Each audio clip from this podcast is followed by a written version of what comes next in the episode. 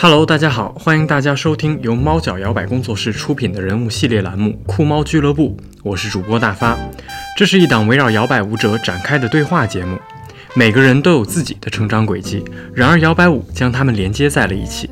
请准备好酒吧，故事的部分就交给我们，乘着摇摆列车向一个多元包容的世界进发吧。我们本期邀请到的嘉宾是鲁大师。他是高碑店企业家，同时也是摇摆圈内相对资深的 DJ。Hello，鲁大师，来跟大家打个招呼吧。Hello，大家好，我是鲁大师。呃，鲁大师这个名字是谁起的？嗯，是大蒜糖。然后那次在猫脚的群里头，然后一堆新人就吆喝着喊说：“我们都是看着蒜糖的视频，看着糖姐跳舞长大的。”然后我就在想，我不是看着她跳舞长大的，但是我比她早差不多半年吧，或者一年。然后，但是我这个名字是她起的。啊，所以他当时就就怎么这个名字有啥有啥缘缘由吗？还就是随便起我比他们早了三四个月，所以他们上 level one 的时候，我 level two 已经毕业了。哦，所以其实那个鲁大师就是有一点点尊称的感觉，学长的状态是吧？是是是，就是 因为那时候跳的不是那么的好，但是因为我当时班级里有两个特别牛的人啊，就一个是乐乐啊，然后就是你还在蹒跚学步的时候，人家已经会 variation 了。然后你会觉得自己蠢的跟猪一样，然后我们就去别的班去找自信，然后就来到大蒜糖的班。嗯，当时我记得是蓝猫教课嘛，他就编了一个舞，那编了一个舞都是那种整段整段的教。嗯嗯嗯。对于新人来说就懵了，就比如说他说下面这个动作拆解一下，我们一看啊，这不是三个索要的一个 circle，好做这组过，下一组是什么？他们就惊了，说这个学太快了吧！然后我在那一瞬间就感受到了，哦，就是我在班上 立场就换过来了。然后他们就那时候就会觉得这太牛了，这是大师，这是大师，然后就这么叫了，挺好的，挺好的。确实是因为我觉得在这个尤其是初级的来说，有一些人他之前有过一些。呃，音乐啊，或者运动啊，或者舞蹈的其他的背景的话，它上一上手就是会很快，对，所以大家会有参差不齐的状态。对，到现在我记得蓝猫都都以为我是他们班的学生，我说不是，我是帮你们班就凑 leader，凑 leader 的，挺有意思的。哎，那那个刚才介绍你的时候说你是高碑店企业家，所以我们一般会说高碑店乡镇企业家。高碑店乡镇企业家，降一级，没关系，那起码也是个老板。所以你大概是从什么时候开始当老板的？一毕业就开始了吗？它是一个，它没有那个绝对的过程，它是一个渐变的。在在毕业的第二年，我们呃加入了一个原就是新成立的企业。嗯，然后那时候我算是一个小的负责人吧，嗯然后随着逐渐的演变，这些企业出现一些变故，我那个部门单独的生存了下来啊，然后进而发生了某些就是权力的更替，嗯，由我负责这个公司，所以这中间是一个很缓慢的，甚至有名不正言不顺的时候，比如说你不是里面的股东，你不是里面法人，但是你在运作这个公司。啊，然后直到一四年的时候，我们把这个变更过来，对，整个都重新理了一遍，所以它是一个。你如果从时间上的话，就差不多是在这个之间，哦，一零年左右吧，算是我算是我的起点。嗯，所以你们公司主要是做 影视还是？我们是哇，这跟打广告一样。我们是一家，对，就是给你一个广告位，有需要可以来找鲁大师。对我们不但是猫脚的视频供应商，我们其实是很多就是大家很耳熟能详的一些大型企业的供应商，比如说阿里巴巴啊，视频类的供应商。对，嗯嗯嗯，就他们的需求挺多的，比如说，大家知道，就疫情前这些互联网公司会攀比去做那种发布会，啊，就四十多米长的发布会，然后老大他那么一说话，后面说未来城市，然后就一幅城市画卷展开，那种长度的画面，你不可能用素材来解决啊，全部深做，嗯，就我们大的做这种啊，然后有些产品视频啊、广告啊，就什么都做，有只要只要是影像的。啊，影像、视频、视觉类相关的。对，就像你看，我给猫脚做的视频，除了一些拍摄的以外，那其实还做了一支动画，因为都可以。嗯，所以你本科就是学这个相关专业？对，我本科是传媒大学的动画系，呃，动画学院。嗯，哦，哎，所以你刚才你说毕业之后第二年你到了这家公司，对，所以刚开始毕业的时候你在求职方面有什么一些经历吗？哇，老惨了，我。怎么个惨法？快让我们听听，让大家说出来开心开心。不不不至于，这个调子起低了，后面情绪我一会儿哭出来，真的是没纸巾啊，有纸巾，过来了纸巾。来吧，讲一讲乡镇企业家的这个心路历程。嗯，然后那个呃，从哪儿讲起啊？嗯，其实现在大家知道，现在这个经济环境挺不好大家挺压抑的。嗯，我们我就是暴露年龄了，我我是零九年毕业的，那时候零八年的时候是金融危机嘛。啊，其实那时候中国和我个人感觉，那时候中国内和外面的这种就是交易啊，这种合作还有全球化还没有那么的紧密。它其实有一个传导过程，在零九年才影响我们，就可以感受到的就是在零八年的毕业的招聘的时候，其实还好。啊，外面喊着很厉害，但是毕业招聘还好，但是到零九年非常的紧缩，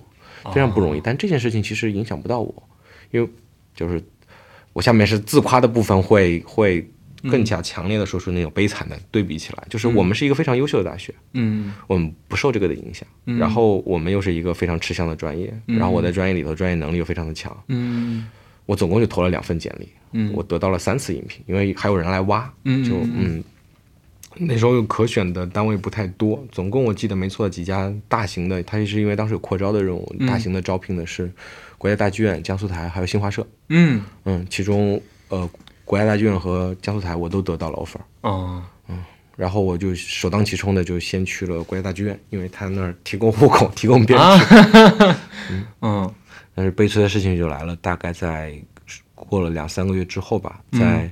呃他们开始签订三方的时候，我们我们进行了一次体检，嗯。然后这时候就不得不提了，就是因为上次你和那个上次你跟那个车车聊到了就关于 LGBT 啊这种社会的学的问题，其实这种歧视不仅仅是发生在这性别维度上。性别维度上，然后我我就遭遇了就业歧视，因为我是乙肝携带者。啊，乙肝病毒携带者，对对对，就这么说起来的话，大家可能有所不了解。首先，它是一个一维基数的单位，它它不是一个非常罕见的东西。嗯然后就很多人都是这个乙肝，对，但而且它的那个怎么说呢？它的严重性也不是很高，就你所以这个是遗传吗？还是说不是遗传，哦，不是我至少最小的时候是没有的吧？哦怎么得到的我也不太清楚。它原则上它是血血液传播血液传播，哦然后，嗯。啊，对，这在某种程度上，这乙肝携带，我觉得就像现在的新得了次新冠一样，它会可能有一点携带，就差不多就是这种。就我觉得，而且我们社群的素质都比较高，所以我就可以很放松的去聊这个事情。但是我我之前是没有想到它对我的步入社会有这么大的影响，啊因为在之前我还做过一次测试，就是嗯。奥运会的时候，我们是作为工作人员进去的，我们不是作为志愿者，我们是作为工作人员去复兴，呃就是就是得到薪酬去去工作的。嗯那时候它里有一个调查表，说你身上是否有有一些就问题，比如说过敏啊之类的。嗯我觉得西方这些做的很好，比如说你的食物中要不要有什么需求，它都可以直接提，嗯里头就有这个选项。嗯我当时还做了测试，我说试试勾一下，嗯丝毫没有受任何影响。嗯，就还是顺利进去工作了，对，顺利进去工作了。嗯于是，在那个国家大剧院的时候，我本来也是信心满满，就觉得好没必要。当时也有一些手段说你可以作假，别人替你学姐。嗯嗯嗯因为当时还蛮有信心的，我觉得，因为颁布这个保护法令的条例就在国家大剧院的对面，人民大会 堂。我想这个就隔一条街，应该没有事儿吧？嗯，这样的单位，但是实际上他就受到了歧视。嗯嗯所以当时就因为这个没有签成三方协议，嗯，对，然后当时你的反应是什么样？我哭哦。真的，那时候一个年轻人他刚毕业大嗯学生其实没有现在这么 这么老油条，对很委屈，很委屈。我一度差不多有一年时间路过国家剧院，就想骂他，那句话叫什么？抽个裤衩，然后拿个弹弓砸他家玻璃，国家大剧院全是玻璃。可以理解，可以理解。但最后也释怀了。我我还有一些同学在里面工作了，之后他们也送我一些票，我去还进去看过，再看过演出。嗯嗯嗯，所以当时你是怎么怎么就是应对的呢？就是觉得就就算了吗？没有啊还是，当时还是起诉了他，啊？你起诉了国家找了有这种就是公益组织的那种律师团体，啊因为没有钱，起诉了。啊我们当当时的目的也很明确，就是只是为了反抗，因为知道赢不了。嗯如果这一场官司能赢，它就会变成一个最具有典型的。你别忘了刚才说的，因为制定保护条例的法律的嗯就在对面，嗯嗯那这是一个很讽刺的事情。嗯一个一个法律都不能执执行到街对面去。嗯，所以当时你找了呃律师团队，然后去跟国家大剧院打官司，嗯，对，就你自己吗？还是说你有同学，其他的人也有是相关一起来来没有，都是自己。就是你自己，对完全自己在跑当时身边人不支持，包括女朋友什么都不支持，父母也不支持，说你干嘛惹这个事儿。嗯但是很庆幸的是，我的老师是支持的，按道理你们会听到那种老师会觉得你不要去告，你的同学还在里面应聘呢，嗯你将来师弟师妹怎么办？但我们老师就会觉得这是他们做的不对的事情。我觉得我们大学还挺牛的，嗯，老师并没有阻止我，嗯啊，那我觉得那个老师还挺给人力量的。嗯，对哦，这个时候能在那种情况下能站在你这一边，我觉得他也没有绝对站在我这边吧，没有说就是就是啊你去告你去告，没有嗯嗯没有，他就说这是你就的选择支持你。那我觉得也是一个很好的一个嗯鼓励吧，嗯或者是一个安慰。我觉得起码是一个安慰。因为我后来也读到过，就是就是这种类似的报道，嗯，别的老师更站在自己或者学校的立场上去。多一事不如少一事嘛。是的，哦，而且你马上毕业了，跟我也没啥关系。对，哦，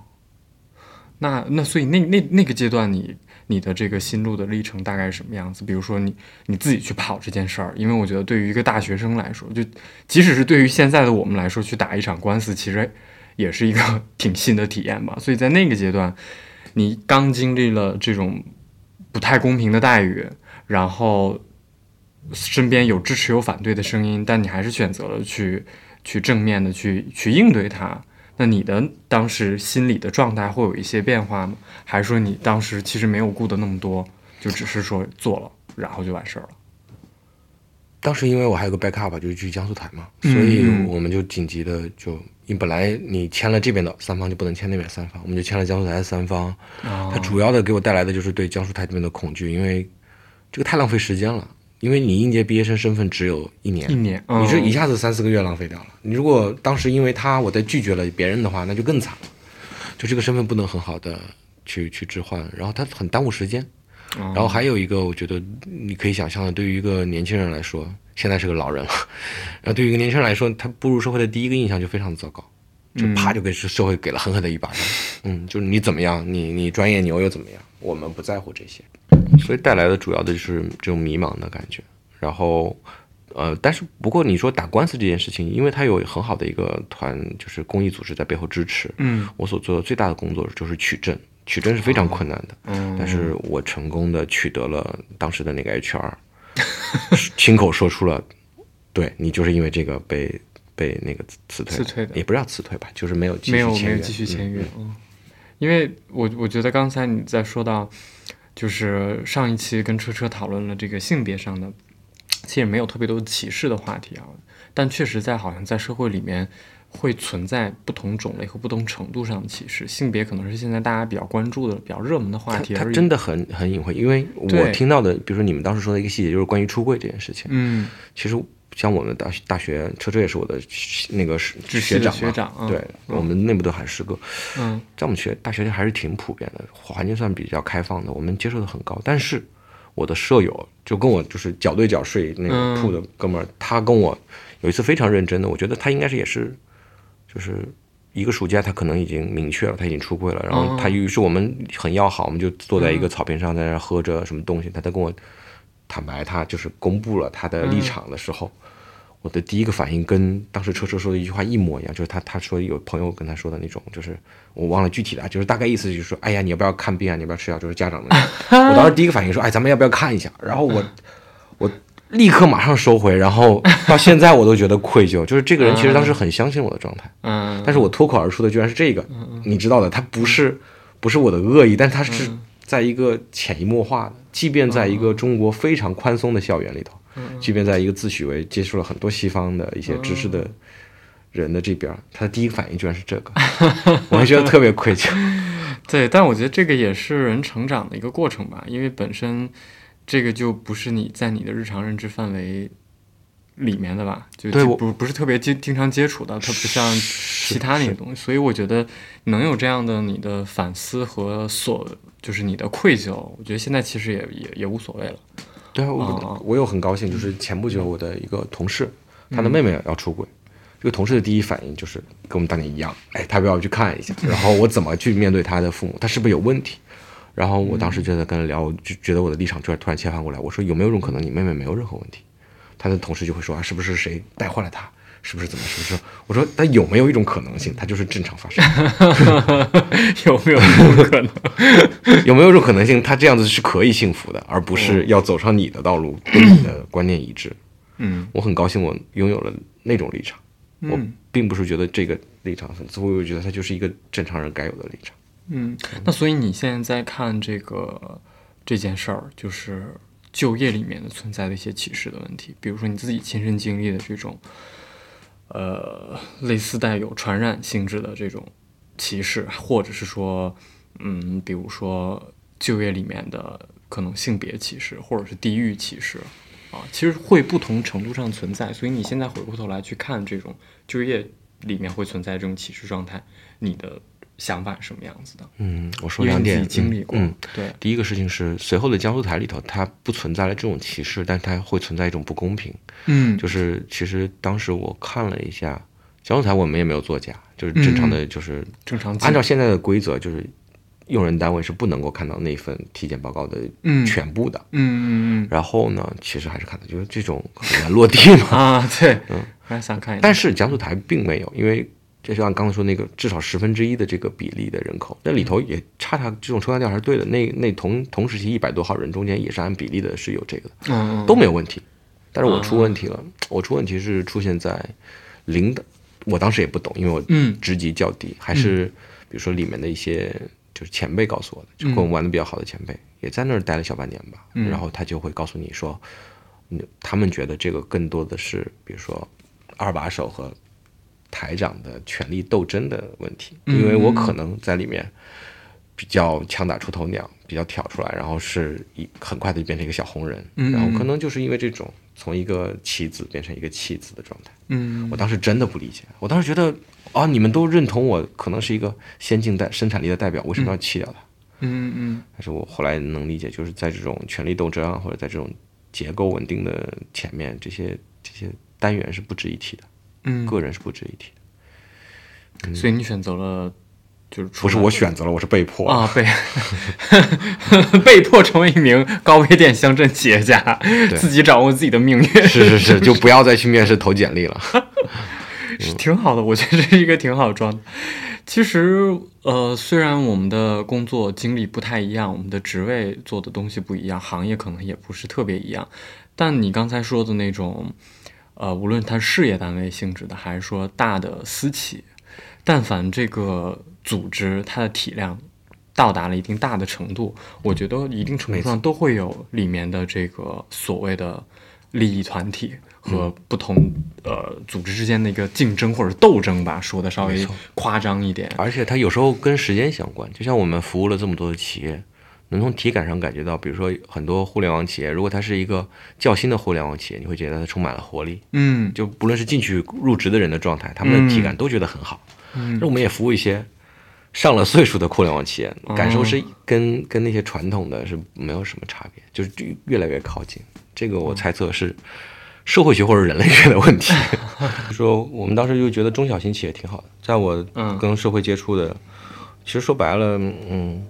有时候我们也很，你自己管公司，其实你很疑惑别的公司在怎么做。因为比如说，作为一个新入社会职场的人，你可以跳槽，你可以去实习，嗯，但是我们很难有真实的状态去看到别人的内部的运作，嗯，都是很，哎，就好像看别人的朋友圈，别的老板的朋友圈，或者别的人表现出来都是积极向上的，然后都是怎么正面的，但是大家都很，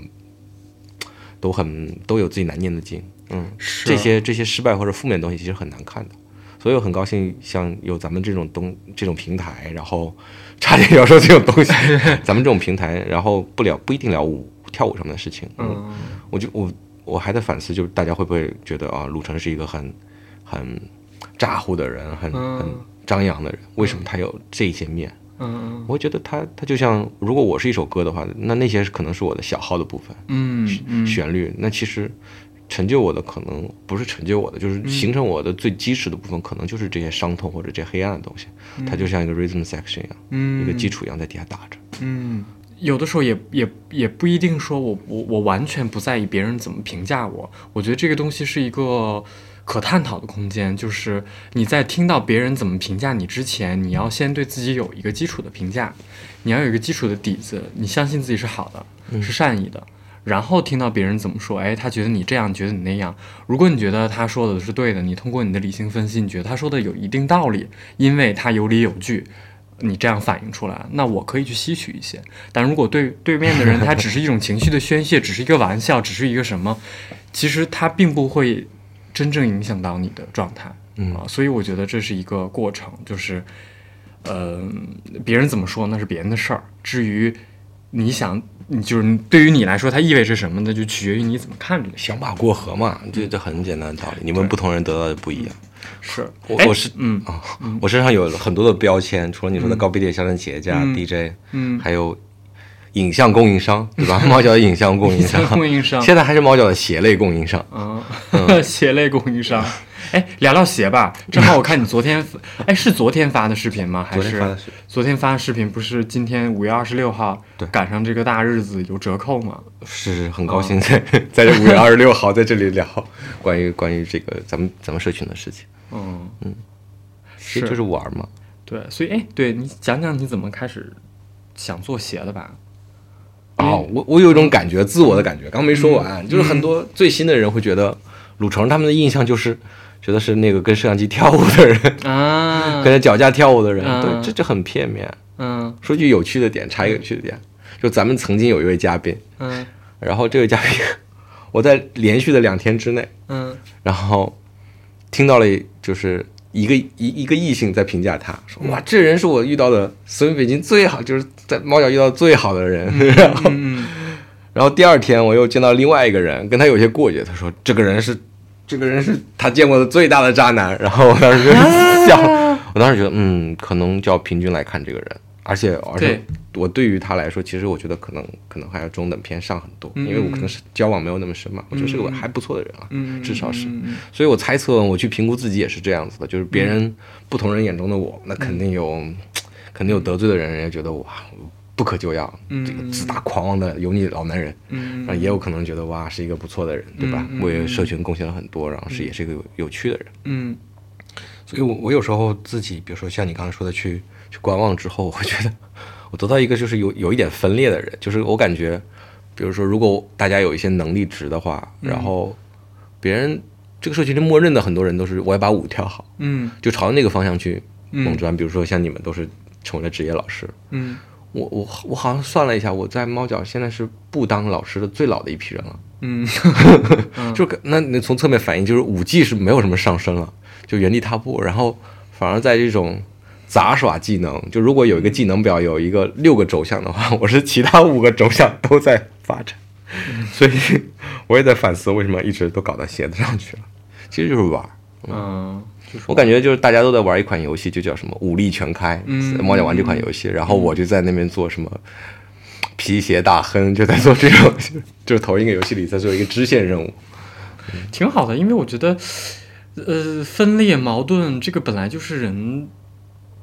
的一个特性吧。难多了。舞舞，你跳舞你还有人学，像做这个很难的。虽然在早期的时候，广州的米娜也跟我讲述了很多经验，我就很高兴嗯能够开诚布公的聊这个这个非常惨，主要这个社群太小了，嗯想形成这个产业是非常不稳定的。嗯嗯，所以你还要打算，就是你还是做了这件事儿，就是想玩儿、想体验，还是什么？就如果你老老实实的说的话，嗯它这个这个产业的上限太低了。现在总共我们往多了说，五千个舞者，差不多。其实是我是这么估算的，STB 的比较关注的视频的点击量至少有三千多。嗯。所以我我猜测还有再算上一些在学的不知道的人，或者一些已经会跳但是不太不不太关注这些活动的人，我估计五千个是有的。那那里头有一半人不不买鞋，嗯。然后有有有男生跳了三四年的，然后穿着球鞋就来了。的，嗯嗯。然后有女生跳得非常好，有十几双鞋，但是大多数是国外的，嗯。剩下的这块蛋糕还得国内的这些人分，所以它的上限非常低。嗯，所以就这种环境、行业的这个状况都这么惨了，你为什么还要入局呢？我觉得它是一个很好的体验。就对于我而言，这个整个都是一场体验。我的可能嗯我的那种人生没有，嗯、就我觉得人人生没有什么意义，意义是要自己去寻找的。我有可能比如说探索和观察，就是我很很很有兴致的东西。嗯比如说作为一个管理者，其实我会丧失一些身份，嗯即便不是一个位高权重的管理者，即便不是一个大公司的管理者，其实就作为下属，他很难跟你掏心掏肺，有些话他会稍微收着说。就我曾经就有过，我们待会儿可以展开谈，就做过心理咨询，当时心理咨询就很好奇的问我，你为什么能在各个环境下都光着脚？嗯我会说，呃，对啊，因为比如说我在装潢公司的时候，我就会设想到去去那个草坪里头，把这段铺上木地板，光脚就可以走过去。就是我会为自己创造一个适合我自己的舒适的小环境。嗯人都会被外面大环境改造的，可是我又为自己做了一个保护壳，所以我就很难接触到真正的大环境。反而在猫脚这里，我能够平等的和大家，也不是平等的，就是能够像我们这样有交往的，嗯，就不带有任何的背景的。我觉得在公司里得不到这些。嗯，然后包括包括你看我我们做的业务其实是某种分类上是 to B 的，我们是针对的是企业企业方，我可能搞定几个人就能搞定这个单子，或者我们只要足够优秀，我可能非常不同情面，人家说这个东西非常好，嗯我就选你我就选你做。对，然后，但是比如说你现在做的这个鞋类，它是个 to C 的，它是一个非常有意思的事情，啊，跟我之前遇到的所有事情不一样，它非常的麻烦。嗯，非常麻烦，对，嗯而且而且咱们这个社群会加倍的麻烦，就比如说。有时候，比如说，如果你是对整个淘宝服你的有有一只鞋没有做好，我就这里坦白，嗯就他有时候会工厂他嗯加急做单子，它会出现出现 bug，然后这么小的订单我也不能控制，我也不能在旁边品控。嗯他有时候，我说实话，我们已经挑了非常好的工厂了。嗯比如在那次加急的过程中间，有一双有一双鞋的鞋跟没上胶，他都不是说质量不好，他就真的没有上胶，他直接拿过来就掉了。掉了但其实也很容易送回去，然后重新烤，因为我这个工艺我还是知道的，它不是拿胶水直接一粘就粘回去，它要高温烘烤。嗯对，只要经过那个，它的牢固性就上升。嗯嗯这这种怎么办呢？就工厂也是出于自己的繁忙，就当时我们下的订单太多了啊，他忙不过来。然后，但是比如说你作为一个大的环境里头的话，你的比如说一双鞋出问题没有什么事，他会得来一个差评，他即使不理解，他只会换来一个差评。嗯但是在我们这里，这双差评可能代表着他附近的人都会知道你的品牌出了问题。这个这个就是因为这个社群太紧密了，它这个负面影响会剧烈的传播。但好消息就是也会有一些人会觉得，哦，我看过他的鞋，他的鞋的质量就是是咬死国外的品质。其实哪有什么国外的品质？我们最近才拆开一双国外的鞋，里头写着 写着拼音，啊，中底上写着拼音，ISO 九零零二认证，都写的很清楚。嗯中国才是最大的，就这里头的一个矛盾，也是我们不服的点，就是我做鞋的时候，曾老师我说曾老师有什么建议？曾老师说你不要做鞋，因为这里头有一个问题，就是，呃，中国才是最大的鞋类的供应商，就是整个世界的。中国我记得当时最快、最激烈的，嗯、最剧烈的时候，应该是百分之八十五的鞋都是中国人做的。世世界其他的工厂被挤得非常的小，只有传统的什么意大利啊、西班牙，就那几一些传统的欧，嗯然后那些地方还行，其他都不行。但是近些年被越南给分摊了，所以大家穿的舞鞋就基本上也是按照这个比例，嗯更大概率的是出来自咱们出现的什么佛山、福田、啊莆田这些地方。然后现在还有一部一个重要的分支是越南，嗯，或者说它即使是那里生产的这些原材料，也是我们供给过去的。嗯 这是一个就是血淋淋的事实嗯，这些所有东西，如果稍微了解的人，我觉得挺有意思的。就是大家比如说在去 Haran 的时候，嗯我可能跑去了鞋厂附近，就是嗯。鞋城，广州的鞋城太厉害了，就是多少大楼全部是鞋类的产品，然后你在那里快速的学习鞋子的相关的知识，里面的结构，嗯然后一些黑话。嗯其实我在我觉得我在参加一个小型的 camp，嗯，是一个嗯制鞋的 camp，嗯嗯嗯，这都很开拓吧。对对，我觉得你其实好像对这种呃很多细节上、技术上的东西还挺挺感兴趣且做得很好的。因为首先，我觉得你的专业，刚才说你之前你跟我说你主要是你更擅长的是做后期，对吧？对，做后期，然后再加上你在做 DJ 的过程当中，我也觉得好像你对这个技术类层面的东西会分析得很好，包括你之前做的那个视频，就是应该是 Helictor Sonia 的那个点的那个视频，对吧？那个是跟舞伴吵架了，啊，舞对伴不理解我，我说 对，然后类似的，还有包括刚才你，我觉得做做做关于做鞋这个事儿也是，你肯定是把这个鞋的这个整个流程给跑下来了，从它不止，我们我们已经能预料它将来的发展。对吧？你的你起码在做鞋的从原材料一直到加工出鞋成品这个过程当中，你连这个鞋跟儿怎么做的，你你大概虽然你可能自己做不出来，但是你我自己现在能做出来，啊能做出来我现在自己在修，就是就是之前买的国外的舞鞋，它来啊我好气愤啊！那国外的舞鞋嗯卖的都上千元，它它你知道鞋它分为大底、中底，嗯那个嗯就是旁边有沿条，就是按道理就是比如说什么奇缝啊、挪威缝啊，嗯它是要就是手工缝，它是就是要缝在一起的，那样子的鞋是掉不下来的，而且它有个好处就是能换大底。但是比如说当代工业生产，它没有时间给你做大底，一旦你加入那个环节，就至少人工多一千，嗯啊、所以说只有在中国可能应该是三千块钱以上的高定才能碰到这种鞋，就普通我们的舞鞋的确不是。但是好歹可以拿缝纫机踩一下吧，这这三个，比如三个组件之间，嗯可以缝一缝一个，嗯缝一对儿，嗯但是那双鞋它上面都有针脚，但是那些针脚都是假的，就是比如说一就你就现在想想一片皮，它自己跟自己缝，缝出一个装饰线来，然后再跟别的粘在一起，那鞋很快就散了。我真的很很气愤，就是这些这些气氛或者这些这些东西可能会觉得我们要对中国的舞者好一点，我们要做这说起来很冠冕堂皇，说的实话就是因为的确这个赚不到钱，但是我觉得可以做得好一点，让舞者享受一些。而且我心中有暗暗的愿望，这是这是跟曾老师给我定的目标。我之前比如说演艺音乐，我问曾老师，哎，曾老师，你觉得我能为摇摆舞做什么？他说你要你能做的就是把摇摆舞的快乐散播出去。嗯我觉得视频，比如说作为猫脚的这些协助者，或者作为其他，你我们也是很开放的，就也可以帮助其他的组织。嗯然后，嗯，我我觉得，比如说近期已经发生好几次了，嗯就是不是跳舞的人群，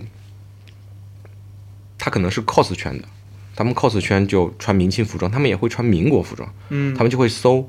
就是有有我有一次听到一个师妹就在片场，那师妹就跟我讲，她最近买了一双摇摆舞鞋，我当时就非常鸡贼的靠近了她，我就在那听，我说那个你买的是哪款？后来她就买过我的鞋子，我就特别高兴，然后我就问她，哦我就继续问，比如说你为什么买摇摆舞鞋呢？她说在我们 cos 圈就是他们会会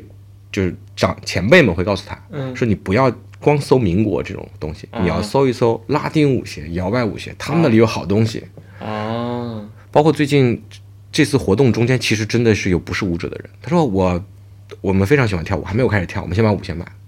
或者说我想拉朋友来跳，我先送他一双舞鞋。啊这真的是和我们的这种初衷在一起的。我我真觉得很好的事情是像耐克那样子，就是作为运动员，你可能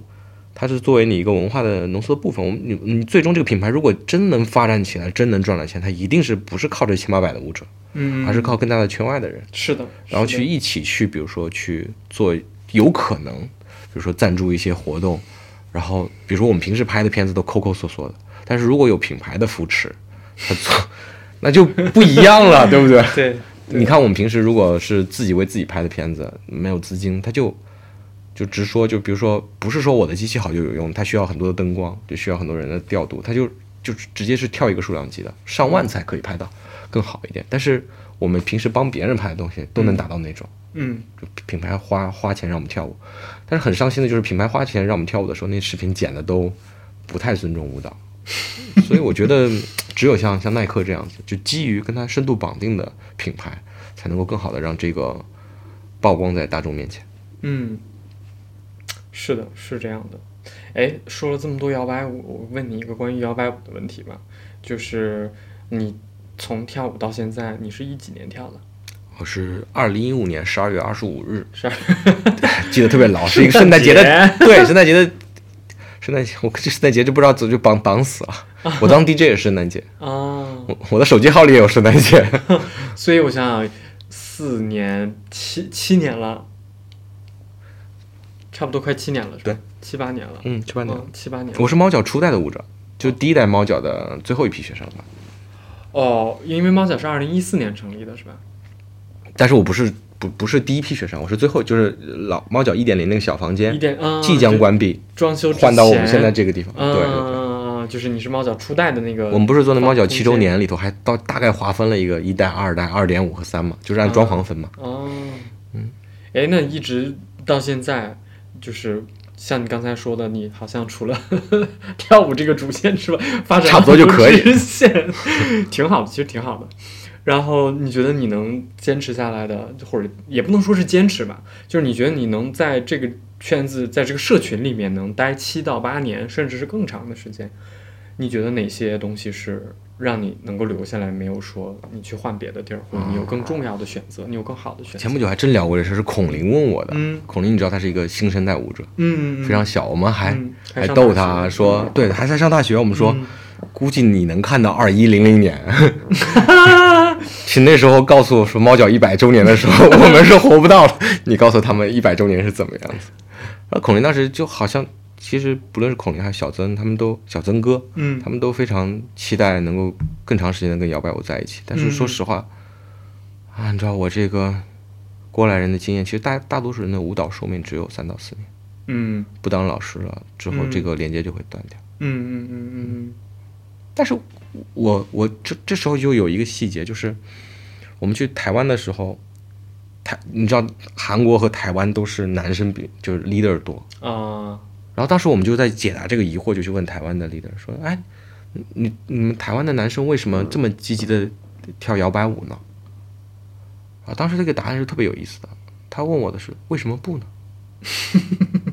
我当时一下懵了，就是我以为这个人会说啊，我们怎么怎么样，嗯我后来发现，不是人家具有了什么，而是我们具有了什么不去跳摇。就比如我们有成见，就啊男大男人在跳什么舞，对吧？打扮的花枝招展的不正经，或者有女朋友，女朋友一定会阻止我，就这种。嗯，但是在人家那种环境里，他是一个非常自然的，就是你从他的婉员可能会，如果你有机会问一问他，他可能会介绍更详细。我记得印象特别深的一个是，从台湾的某个地铁站出来，它有一个走廊，就是一个市政的一个走廊，就是可以挡雨连廊。那个连廊的墙面上被修了，全部是镜子，然后地面全部是木地板。哇哦也就是说，差不多我们夸张的说，可能有个五百米左右的一个空间，嗯去往商业区走的空间，全部是舞者在跳舞，各种各样的舞蹈。就是如果我成长在那个环境，我下了班就能看到，就跟舞蹈大赏一样，就嗯这组是街舞，那组是拉丁，这组是，那我可能不会对舞蹈有任何的成见。嗯。舞蹈是一个积极向上的年轻人随便干的事情，而不是我们现在回家来看到一堆大爷大妈在跳舞，觉得这个东西应该是退休才干的。嗯，所以所以可能也是不一定是我做好了什么，可能是别人那里缺失了什么。对，比如说很多人都会觉得我要跳得好，那这个这一点我我能分享一下，我在什么时候就取消掉了这一点，嗯。就是在 h e r 嗯你可能会很惊讶，为什么在 e r 你会不想跳好了？嗯嗯我去荷兰两年两次，然后有一次这是所谓的瓶颈期，就是我想进步，我想跳得更好，但是就卡在那儿了，跳得跟鬼一样。现在我大概知道是什么原因了，一些身体基础的原因，嗯应该先去花时间去搭建基础，再往上走。我当然我最后最后没有这么着急去解决这个问题，呃，那时候都跟又跟舞伴吵架，就 就是大家大家共有的现象。那时候我我有一天晚上就在荷兰的 bar，就就嗯。一堆年轻人在聊天，其中有一个年轻人我都记得他名字，他 Marta，嗯。他就是附近乡乡镇的，然后我问他当时跳了几年，我当时跳了两两年半两年，嗯。然后那个人告诉我他跳了十四年，我当时就哇，你知道吗？说啊，我当时就算我认识的最早的是曾老师吗？还是谁？然后 这人得牛成什么样啊？那那个对面是一个很腼腆，就有你可以脑补一个小曾哥的形象，就是瘦瘦弱弱、很腼腆的人，啊然后。然后他就还穿着一个两根筋的吊带衫，也不太正，就不是那种盛装打扮的。嗯然后后来我在舞池看到他了，他跳的真的他妈太菜了，就他跳的就一年吧，就就折合猫叫水平一年。但我我惊讶的是什么？我看到他巨开心，嗯他就真的像一个一年的舞者那么开心。我当时就心生嫉妒，我冉冉升起的猫脚的两年半的一个人，然后身心俱疲。但我真的不断的想，我到底要的是什么？嗯我其实舞蹈上头很晚的，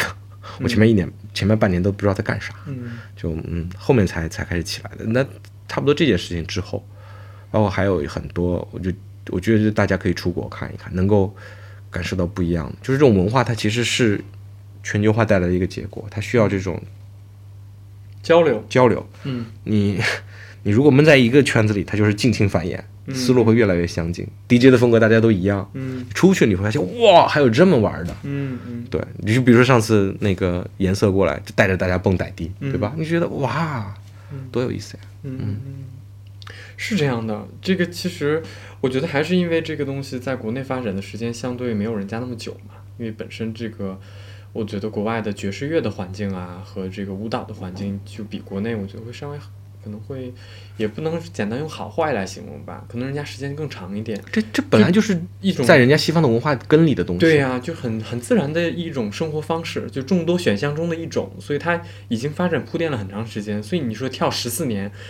可能人家跳，可能人家一年可能也就跳几次啊，嗯跳十四年那也是跳十四年，但人家就是很享受这个东西啊，就是开心的时候或者是怎么样过来参加个 camp 也好啊，还是呃平时跳跳舞也好，就就是作为日常的 social 也好啊，一种方式也好啊，就就很开心。人家可能也不觉得把它非要发展成职业或者跳多好的方向，那这也是一个很好的选择呀。因为你在一个社群里面，不可能所有人都去当老师了，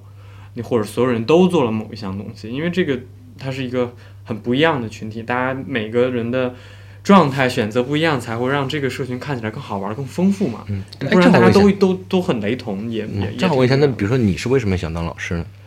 我其实想当老师，是因为我本身对这个东西很喜欢，就是我喜特别享受我在跳舞过程当中我身体发发生的变化，以及我很喜欢听爵士乐，呃，跳舞的时候的那个精神的状态，我会非常享受。然后我就越来越想用，呃，更贴近爵士的状态去跳舞，去表达我自己，呃，很很内心的东西。嗯嗯，因为跳舞，我觉得就是对自己内心很多想法的一种表达。它可能那个想法不一定是特别具象的东西，而是一种情绪的代表。嗯它有的时候可能是你想去刻意展现某一种形态和状态，呃它很多。但是当你当我的身体越来越能够控制它，当我的身体我能够越来越知道和了解它的时候，我的表达就会越来越自由和自在，所以我很享受这个状态。然后至于呃教课，它其实不是在我的一个呃必选项里头。对嗯，对，它不是我的一个必选项，而是在这个阶段，我觉得教课是有益于我自己成成长的。长嗯嗯，让我对这个东西的了解会更深、更有研究。因为毕竟你教课就会意味着对别人负责，你拿课时费你就不能随随便便瞎教。而且输出也是一种输入嘛。对对对，所以在这个过程当中，呃，这个是我当时想去教课的一个很重要的原因之一。然后另外还有就是也，也觉得在在教课的过程当中，也像你刚才说的，曾老师说你去传递快乐，对于我来说也是一样。他可能我传递的不仅仅是快乐，我想让大家更多的了解他。我觉得曾老师对我的意思是你跳舞就这样了，你就别想 不要想进入，没有没有 传播出去。想的好一点，想的积极一点。所以我看你就感觉就是哦，我那个我那个就五边形战士其实有第六边，我缺失那一环。嗯就我其实没真的不是能够感受到那么高的快乐，有时候有时候稍微有点嫉妒，听到这种话。哦，呃，对，在这个过程当中，肯定不是所有都是快乐的。就在训练的过程当中，在自己摸索的过程当中，一定伴随着非常多的痛苦。你比如说我，就是很现实的一个原因，就是在猫脚的这个 team 里面，我是资历最浅的，对吧？哦，而且我们说句实话，猫脚的这些人好多都带着童子功来的，各种音乐的基础，对对对对，身体的基础。大家都是有基础，所以在这个里面我是没有什么太大优势的，明白而且我起步又晚，我们其实挺关注这件事情的。对，所以这个对于我来说，我如果想要达到一个很好的状态，那我可能需要付出更多的东西。但其实这个东西，你反过来说，我非要说跟人家 Misha 比，跟人家阿乌兹比，跟人家 Joy 比吗？也未必。确实，人家跳得好，我希望跟他们跳的一样好啊。这个一定是一个底层的期望，但是当有一段时间，它如果变成困住我的东西，它变成我的一种压力，让我没有办法享受这个东西，没有办法去钻研 jazz 本身的东西的时候，呃，那段时间对我来说是很痛苦的。但是在过了那段时间回来了之后，其实是一个我觉得是一个螺旋式的一个状态，就是你会更加的清楚你自己到底想要的是啥，啊、就是。呃，可能对于我来说，这种阶段性的成长痛苦是我要经历的，因为如果我选择了做摇摆舞老师的这个职业，虽然可能不是全职的状态，但是他会跟你当一个学生或者当社群里的一员，你的角色不一样，你面临的东西也会不一样。啊，所以我体验到了这个东西，所以我觉得那个体验对于我来说是很宝贵的。当我经历了那段时间的纠结和痛苦之后，现在再让我回看那件事儿，我觉得它发生的很必要。啊、我能看到那种情绪。对对，所以其实我觉得这个更多的是，我我如果把它大把它说大说大一点，说飘一点，它是跟我自己的个人成长是挂钩的。嗯，你如果把它放在你的职业发展过程当中，或者是你其他的情景发展过程当中，你会觉得这个东西是很类似的。你一定会是经历，就是你看到一个东西很美好的时候，和你进入到其中，你去体验到它，以及你在在这个里面想要有更多的成长的过程当中，一定它不仅仅是这个舞蹈技巧本身给你面临的呃挫折和成长，一定还有你自己的心理的状态，因为它是因为你的人，他是一个整体的人，他不是你只有这个躯壳，哦，他是有你的精神存在的。哦，所以我觉得它是这样的一个过程，嗯，哦，所以这件事儿对于我来说，它是一个很立体，有的时候非常非常矛盾，然后也会很撕扯，但是这个东西我觉得，呃，它没有问题，因为它就是这样的，所以我需要在这种不断的拉扯和纠结的过程当中实现自我成长，就像所谓的蜕皮，就是动物界里的蜕皮破茧，它那个过程一定是痛苦的，嗯，我觉得人的成长也是一样的。就你，当你面临着你有一个阶段性的成长，你有阶段性的所谓的我们说瓶颈，你跨过瓶颈那段过程当中，瓶颈期间你一定非常难熬。但如果你能借助这个机会突破了这个东西，你一定会更上一层。然后就像你现在，我们回过头来看你之前所经历的很多磨难，或者觉得你当时是一件很大的事儿来说，就像你说你现在回看你当时啊三方签约跟国家大剧院打官司的时候，你现在肯定不会觉得它是一个多大的事儿，对吧？我想想看啊，你如果以当时的立场，那完蛋了，天都塌下边了。但是现现在你会觉得天塌了吗？没有可能对于那件事情没有那么感觉，比如像现在这种金金融危机的环境，其实零八年不就是一次，嗯。一二年其实也有一点点，嗯。然后所以我你只要经历过了，你就习惯了，就适应，嗯你会觉得哦，我知道大概会是怎么样，嗯什么样是低谷，可能甚至比以前惨一点，但是有了预判就好多。嗯嗯嗯嗯。我我真的觉得我同意你的话，这个这些比较负面的也好，然后都是你人生的一种基石。如果没有这些，比如说社会上的磨难啊，那可能只能靠分手啊，只能靠这些东西去搭建一些基石，我觉得要弱很多。我我在设想，如果一个一帆风顺的人，一帆风顺的人，他他生活中的很多是美好的，之后他遇到一件普通的挫折，他可能就有点扛不住。嗯所以我们之前也有跟一些老的舞者聊过，比如最早的这种 Lindy Hop 的有一种感感觉，就是黑人那种苦难在底下打了底。嗯如果不是那种苦难的话，那他可能就更像是白人的那些宫廷社交一样，对你就会喜喜洋洋、喜气洋洋。对对对对嗯对，它是另一种感觉了，对，所以，所以之前也也有舞者之前聊过说，没有点问题，谁不来谁会来跳 Lindy Hop 的？就是觉得大家可能一不少人也是生活中有一些不开心或者一些压抑的东西，才到这里来释放。对，我觉得是这样的，而且还有一点对于我来说很重要的是，在你经历这些的东西的过程当中，我觉得可能每个人不一样吧。我的状态是，就是，就是我我我在即使是在处在那个特别痛苦、特别难受的那个当下的那个情景之中，我依然会觉得，只要我跨过这段时间，我会变得非常好。所以我一直有一种有一种你底层的希望和你这种痛苦是因为，比如说是有一个已存在的目标吗？还是说是只是想进步，但是进步被卡住了？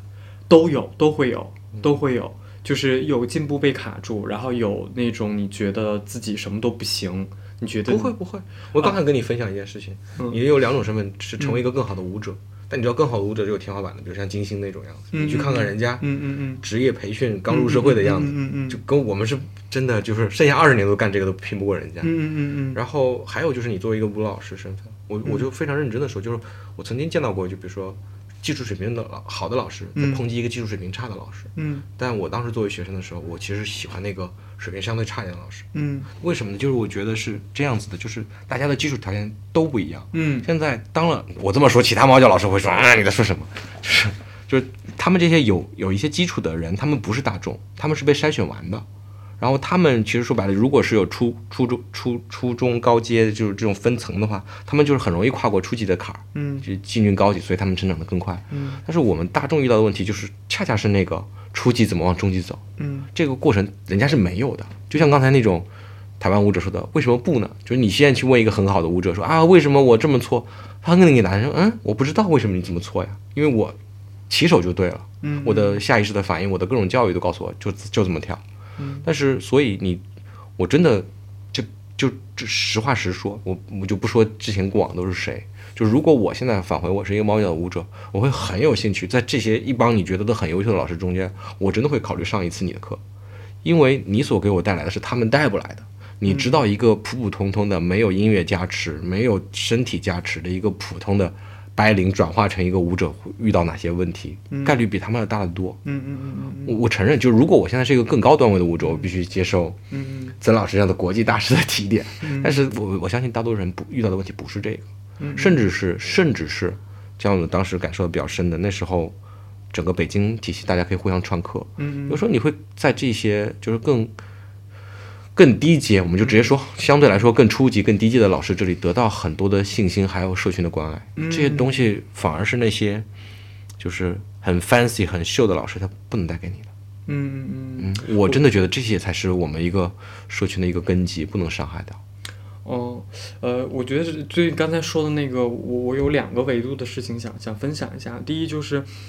呃，我会觉得我每个人他在自己的成长的经历过程当中，一定会就是有一句话就叫做你走过的路都算数，就是无论你是在哪个维度经历的事情的话，当你在前期有一定积累的时候，你后续再遇到类似的事情，它一定会给你一个助力和助推。这个东西如果放在舞蹈行业，就像你刚才说的，他之前有过音乐，有过身体的训练；如果是换到其他行业也是一样的。啊、比如说拿我自己举个例子，呃，我之前是做公关品牌的，然后前一段时间我尝试了去做，因为在家人的这个介绍之下，我尝试了去做一份偏销售类性质的工质工作。对于我来说，其实差别还挺大的。然后在做这份工作的过程当中，因为大家都知道，就是销售类的门槛相对很多其他行业它是相对比较低的啊，它因为带有销售属性，它需要你把它的产品和服务卖出去。所以在这个过程当中，我用了非常非常短的时间，就在那个销售团队里面得到了非常大的认可，就是因为我之前的很多的工作积累、经验和积累，让我具备了很多那方面的他们需要的能力和素质，所以我可能一个月我就可以去站到他们所谓的讲台上去给给客户讲课，这个让他们对于他们来说是很冲击的。那个课件儿我就讲了一遍，给领导过了一下，他换了一个赛道，你就是领先者。对，然后等我在第二次，我就直接面对客户讲，而且客户和其他相关合作方的反馈非常之好。对，所以这件事儿其实就给我一个很大的一个反思，就是如果我再回到这个摇摆舞行业里面来说，可能其他人他之前也有积累，所以我觉得这个东西，呃，就是。就我们可能需要把它放到一个更大的维度上去看，就每个人他一定有自己的优势和长处，有自己的经历。当他遇到了之之前的积累，遇到了一个合适的时间点迸发出来的时候，那个就是他应得的，因为人家在那个基础之上之前付出了很多的时间和精力，是我们没有看到的。嗯啊，你无论是 Joy 也好，阿乌兹也好，Misha 也好，还是其他的，我们觉得是降维打击的人也好，人家一定之前付出了很多的时间和精力，嗯，呃，在相关的内容上面，才会有现在人家的很就是降维打击我们来。所以我觉得这是一个，就是一件可能我们也不需要特别的去去去去去怎么讨论的来说啊，我对，所以这是第一个维度。第二个维度就是刚才说到摇摆舞的这件事儿，我为什么会喜欢它？还有一个原因就是，即使我在猫脚的这个教师 team 里面，可能我是资历比较浅的，然后我跳的可能没有人他们那么好，在舞蹈维度上来说，但是我依然有我自己的优势和特长的部分。无论是在身体的部分也好，还是在其他维度的部分也好，所以我觉得这个是摇摆舞特别有意思的一件事儿。你可以就是卖课比他们更多，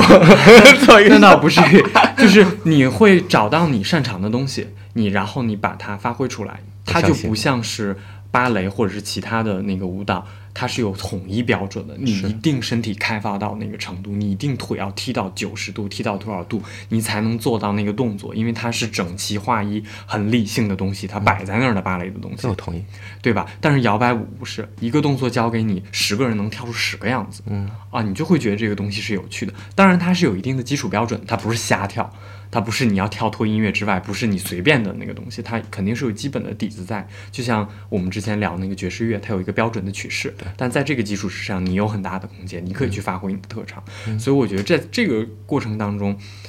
对我来说也很重要的点就是，我没有必要去看着他们，我一定要标着他们说，哎，我一定要跟你比，我跟他比，我跟他比，我要达到怎么样？我要一定要跳的比你好。我觉得那个对我来说，真的是有这个自信。对，就我觉得没没有对我来说没有什么意义。我就是关注我自己的部分，然后我自己对这个爵士、对摇摆舞的理解是什么样子的，那我就按照我的理解去做我能够做到的。然后我觉得我的优势和长处跟别人不一样的地方，我如果能把它发挥出来好，那那那简直就是太棒的一件事了。哦，所以所以其实。就反过来说，在这个过程当中，它是推进我更更认识自己，或者更知道自己想要什么，或者让自己更自洽的这样一个过程。你会发现，这个过程当中，它就不是简单的跳舞的好坏的问题了，它包含着我怎么跟自己相处。我遇到了一件事儿，一个瓶颈事情，我怎么去处理它？我怎么让自己的内在更更更自洽、更舒服一点？然后再继续往前走，让我的生活。从而让我的生活更好、更幸福，我觉得这个是一个对于我来说一个底层的一个目标。所以很多其他的事情，我是可以把它就包容在里面的，我就不会纠结很多过多的细节的部分。好感性啊，我我快追不上了。我们不用不用追不上。比如说像我这种理工男，在你面前就会觉得啊，这件事情，比如说如果我成为老幺八五老师，我就会有个目标，如何把老师。做成一个更好的老师之类的这种事情，结果比如说我从你这发的都是往内的，往自己内部的，这也挺对。就这个我能感知到，就通过我通过我经过的心理咨询，我已经能感知到一点了，没有那么直男了，但是还是很困难，还是追不上。没关系，这个没有追不上，我反而会觉得有些东西，你你身上所具备的特质是是我欠缺，而且是我觉得我需要去学习的东西。比如说你对很多细节的把控，你对很多东西的研究。这个东西是很很好的，你你无论你是当 DJ 也好，你还是你是做鞋也好，你都会去深入到里面的东西，把它每一个步骤、每一个东西都搞得很清楚。包括你做后期，你自己肯定要把这个东西那个技术打磨得很好。这是夸一下我们大学，我们大学，我们我们的我的学院是当时是一个系主任建立的，他后来变成了院长，现在已经变成校长，就一步步在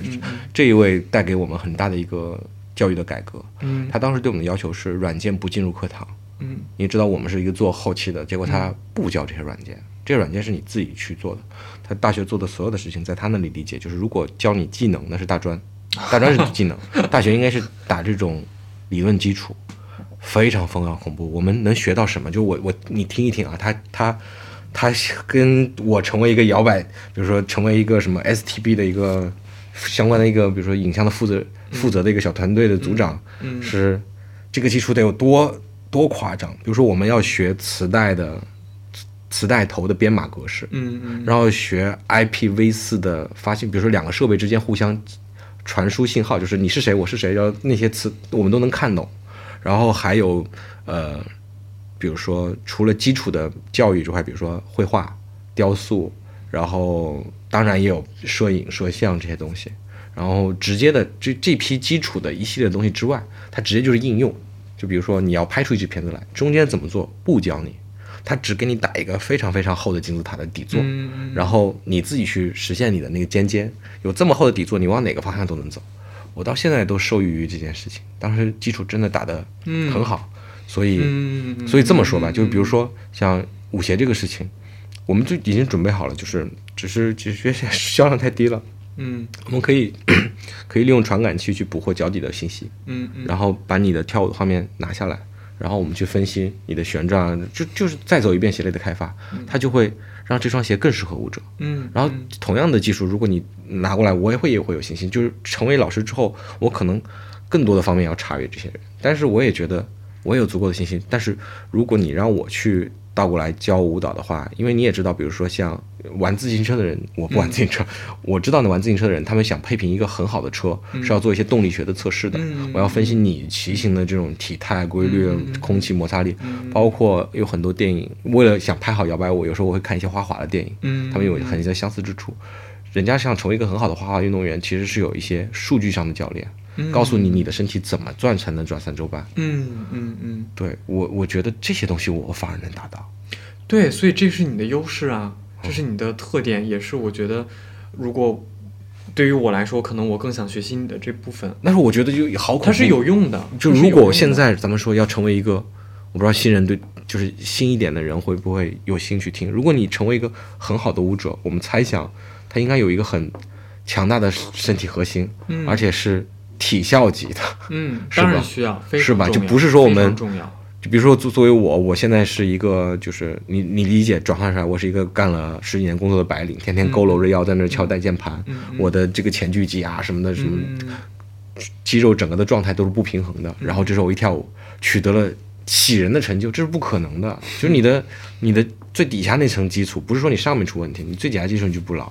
对，你从小的音乐教育都是拍的正拍长大的，嗯然后突然你就对爵士特别有感觉，不可能。对，是的，我也不知道这摇想把摇摆，你先看到的国际上大师，他们都打了什么样的基础？我反正知道，比如像 Remy 什么的，嗯嗯，屁大点儿就跟妹妹去 boogie woogie 冠军，对，很多都是现在但凡能数出来的国际上的老师，基本上不是音乐就是体育。对，是，我反而很好奇，就是会不会有一个，比如说父亲是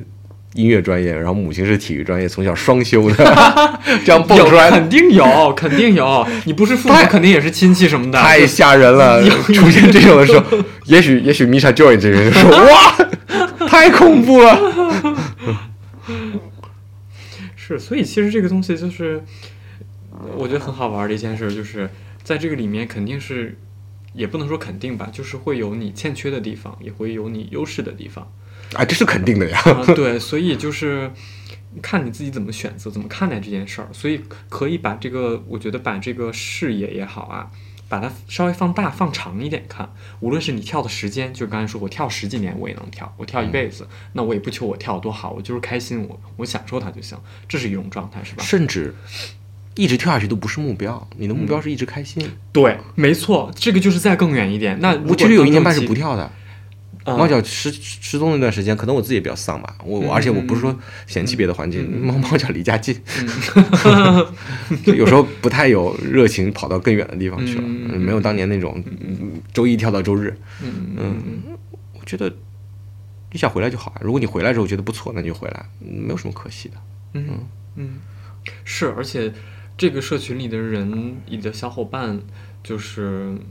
我会觉得。但是这个因人而异啊，不同不同阶段，可能你交的朋友也会不一样。如果你在这个社群里面待的时间长，你可能也会经历这个社群的一些变动什么的。但是对于我来说，呃，就是在我刚才说我经历的很多迷茫、很多难过的时的那个过程当中，呃，这个社群给我的力量会非常强，让我觉得我我在这个社群里面就能够。汲取到大家身上的能量，即使他们不说话，他们不是说正对面去开导你啊，去教育你，或者给你一些什么样，只要我在这个环境里面看着大家去做这件事儿，大家的一个友好的一个眼目光，一个微笑，给你递过来一杯酒的那个状态，都足以让我觉得很温暖。更不用说这个，比如说猫脚的教师团队里面其他的人给我的这个这个这个力量，它不一定是一个非常正面的支撑，也、不非常非常那个跟你问题相关的支撑。啊，就一定要跟你解决这个问题。但是他们的存在，他在那里跟着你一起，我跟着他们一起训练，跟着一起聊天吃饭，对于我来说就是一个很好的安慰和和和支撑的状态，让我度过了那段时间，让我呃就是很呃经就是经很好的经历了过了那段黑暗的时间，让我返回来了这个状态。哦，能跟你分享的，就想到了，就是一个站在我这个。活得更久一点的维度，我能看到一种传承，一种舞者之间代际传承。说实话，比如说我是你理解我是某一代舞者，比如说我认为我那代是一七年那一批，嗯，那是猫脚非常黄金的时期，那也是所以北京非常黄金的时期。嗯，那时候大家还不够商业，我你看我本身就是商人，我不认为商人是商业是一件悲可悲的事情或者一件肮脏的事情，它就是一个很中立的事情。嗯。但是商业了之后会伤害到摇摆舞本身的那种理想主义。嗯，一七年的时候那个没有盛行，所以那时候也许是那时候我的新人的那种滤镜，我觉得那时候更好，我不知道。但是说实话，我有时候融不进去现在新人，也不愿意融，嗯，我就觉得啊，保持一点吧，因为就是会有那种生生死死带来的，就是嗯，明白理解，我我都不知道他是什么情绪，就就有一点懈怠。但是我能感觉到的有有时候一瞬间他打动我的是什么？就是你站在一个更强的维度。就是你能看到整个舞者代际之间的传承，嗯，比如说最早我也是跟着别人去做手工，因为比如说曾老师，他成立过那什么 MIT，就是比如他在 Haran 看到了一帮舞者拿破破铜烂铁组成了一些装饰，嗯。装饰一个舞会，于是他们在猫脚复刻了这一切，我参加了这个事情。直到新猫脚恢复的时候，那一次就是那个那个 Haran Week，嗯，我就带着他们发力过猛的做这件事情。嗯那个婉员都说你你这太过了，我说不行 不行，就是我就要嗨。然后 嗨完了之后，那次我不知道有没有关系，但是你回头可以采访保安的时候问一下，我能看到保安好像就被点燃了，嗯，他们就传承下去。这里头，就比如说最早的 STB 的视频。就如果说呃，你从某种意义上是同行是冤家，有人顶替我，我就应该难过。但是我能看到，比如说，呃，STB 的视频原来是贝贝拍的，后来是潇潇拍的，嗯，然后潇潇有一次突发眼疾去去做手术，然后郑老师说你要不要帮他，然后就一直我接手，但是我觉得我们之间没有那种那种对立的关系。潇潇会说我把所有的告诉你，然后他如果有空还会帮我，你外要缺一个机位，包括就像现在一样子，我可能。因为经济就是因为经济又下滑，我我要把很多精力收回自己的公司，我也在觉得我可能身上这些标签太多了，比如说像猫脚 DJ 组长，我可能不再是人了。嗯，那我觉得我交给现在，我觉得 Joy 是个很好的人选。如果交给他，我会是一种非常放松和自洽的状态，嗯，就不会存存在那种，而且甚至有一些小的细节，比如说初代的像那个平头鲨，就是猫脚 solo 组，那是 Susie 带的，嗯你会觉得那个团队有一种猛劲。嗯虽然我是远看着他，嗯然后后来后来 solo 就开始晚元带，嗯你感觉这个东西在传承。嗯，前不久那次猫脚的，就是那个 GT 的学生汇演中间，嗯猴子带着那帮人，我的感觉就是你懂吗？嗯。就是就是我突然一下子觉得，哎，什么东西回来了？嗯，其实他没有回来，他就是他一直在，因为就像这种嗯一代一代传下来的，他就没有走过，或者说他可能会波动着消亡掉，但他又被只要有一两个人知道他，然后觉得这个精神可以传承下去，大家就会觉得哦，我们这个社群就是可以拿破铜烂铁去做东西去娱乐对方的。今天你可以看到，对不对？就在隔壁，大家就在拿刀趴在地上去划那个手工，你知道这种感觉吗？就是是。可能可能我不在了，这些传统都会在，也许还有一些什么 banana blues 啊，就是嗯都会存在。然后我我还要分享一个，就是他给我的冲击是非常大的，就是那个仗的当的婚礼，嗯。就我们这代舞者非常，不但是一七年那阵子赶上了猫，就是整个北京的黄金时间，我们也赶上了一个世界，就是还新世界旧世界交替，摇摆舞还在传播，然后是就是全球化没有停止，然后我们还是那个 Norma Miller 的当过 Norma Miller 的几节课的学生，被他骂过，然后跟见过 Frankie Manny 的儿子，然后还跟他的女朋友